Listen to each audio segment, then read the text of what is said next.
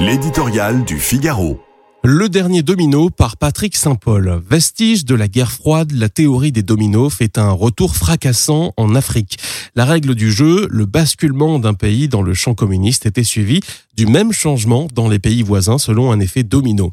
Depuis l'offensive lancée par Moscou en 2015 contre l'influence française, les pays d'Afrique basculent à nouveau les uns après les autres dans la sphère russe. Au Niger, la France pouvait encore s'appuyer sur un régime civil et démocratique pour mener la guerre contre le djihadisme est-il sur le point de tomber à son tour? Lancée en 2013, l'opération Serval a permis de libérer les villes du nord du Mali du joug des djihadistes. Dans son prolongement, Paris s'est enlisé dans les sables du Sahel avec Barkhane. La mission était trop ambitieuse. Comment protéger un territoire de 5 millions de kilomètres carrés avec 5000 hommes? L'opération a agi comme un accélérateur de particules permettant à des régimes faibles, voire en faillite et corrompus, de s'accrocher au pouvoir. La présence française a dopé le sentiment anti-français et les accusations de néocolonialisme.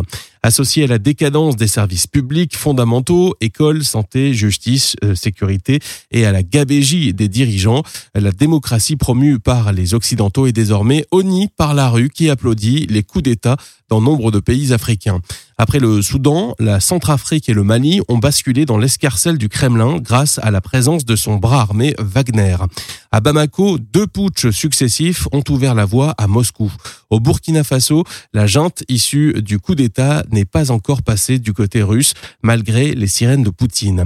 Mais elle a déjà chassé la France. Au Niger, le président Bazoum a pris le pari risqué de faire de son pays le laboratoire de la nouvelle formule de Barkhane et d'apparaître comme un vassal de la France et des États-Unis. Pourtant, le Niger n'était pas épargné par le sentiment anti-français. Loin de là.